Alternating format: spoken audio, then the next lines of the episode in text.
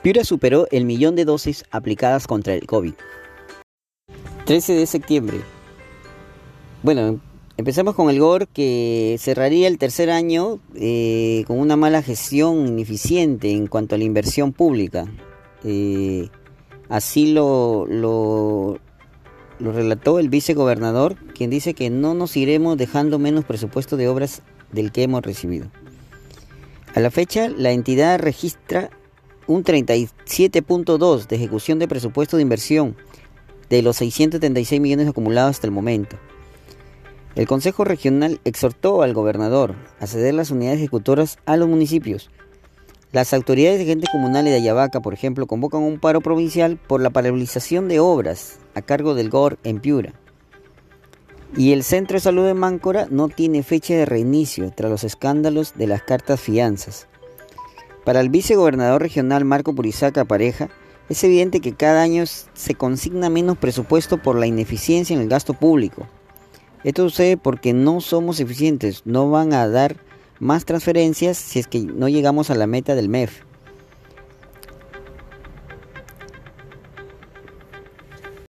El gobernador debe entregar 30 proyectos para asegurar su ejecución por reconstrucción. Titular de la Autoridad para Reconstrucción con Cambios cuestiona la lentitud en el gobierno regional hasta para pedir asistencia técnica y ejecutar obras que reclaman alcaldes.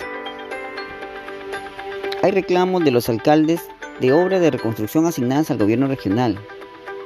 No creo posible que una autoridad, sabiendo que puede perder la oportunidad de que su obra se haga, no tome decisiones. Son casi 30, 30 proyectos, ¿no? como por ejemplo, rehabilitación Camino Paraje Grande Montero, Gililí y Oxaguay, 6 millones. Carretera Lobitos El Ñuro, 35 millones. Camino Vecinal Zapillica, La Arena Blanca, 37 millones. Camino Departamental Sur Pampa, Oxaguay, 30 millones. Carretera Alto Pariñas, 24 millones. Rehabilitación Camino Vecinal Chilaco Pelado, 9 millones. Camino Departamental San Miguel del Faique, 8 millones. Camino Vecinal Pampa Lobitre Los Encuentros de Quirós, 5 millones. Camino Vecinal Casas Quemadas, son casi, como, como comentaba, son 30 proyectos en donde no se ha podido ni siquiera pedir la asistencia técnica ni financiamiento. No se ha hecho nada, se trata de caminos de pistas y veredas. En otros casos, el GOR puede señalar que el problema de la reconstrucción y que los evaluadores no aprueban, sin embargo, hemos visto obras que en el plan de reconstrucción decían que se debían hacer 35 kilómetros y luego salían con 136. Y eso que costaba 21 millones, ahora cuesta 200 millones. SUNAR niega la inscripción de nueva Junta Transitoria. Registro Público observó la inscripción de la nueva Junta Transitoria en la comunidad campesina San Martín de Sechura. Debido a una presunta serie de observaciones que tendrá que subsanarse con la parte legal, el jefe de la Divincric, Walter Castro, señaló que este proceso podría provocar enfrentamientos en el campamento Mina de Sal. Según Espinosa Ayala, el título presentado por la Junta Transitoria en el Estatuto Comunal y la Ley General de Comunidades Campesinas no existiría como órgano de administración y de gobierno comunal para realizar trámites.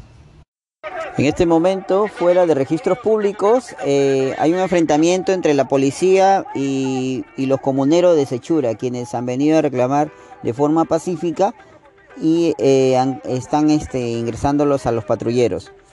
Escuchemos un poco las declaraciones del presidente.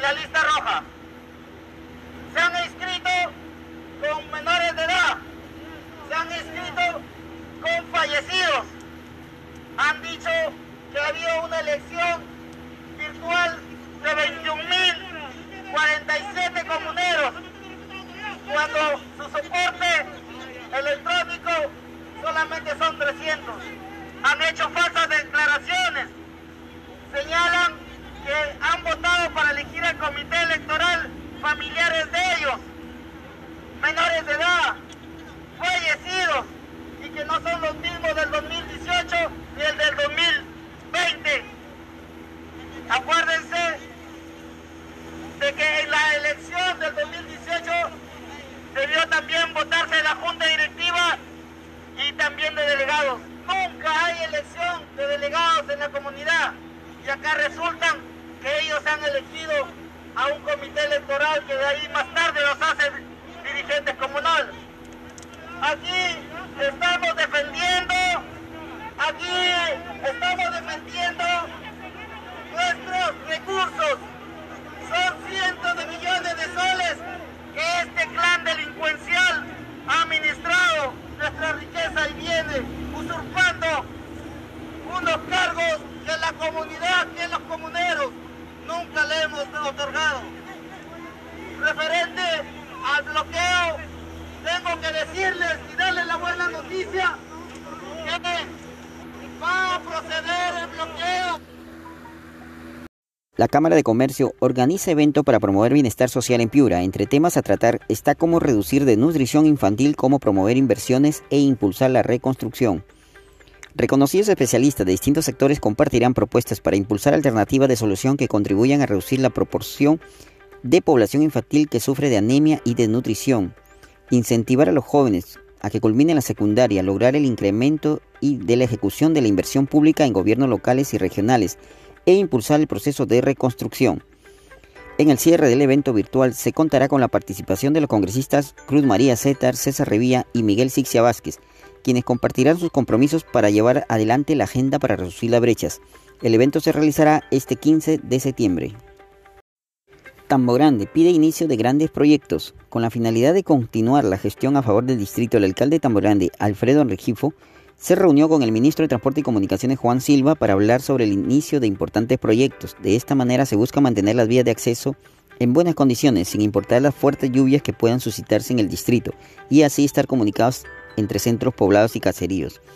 Asimismo, el burgomaestre visitó al congresista Miguel Sixia Vázquez de la bancada de Renovación Popular para conversar sobre la posibilidad de proceder con el proyecto de agua potable en la margen izquierda del distrito Tambo Grande, donde se comprometió en visitar la ciudad.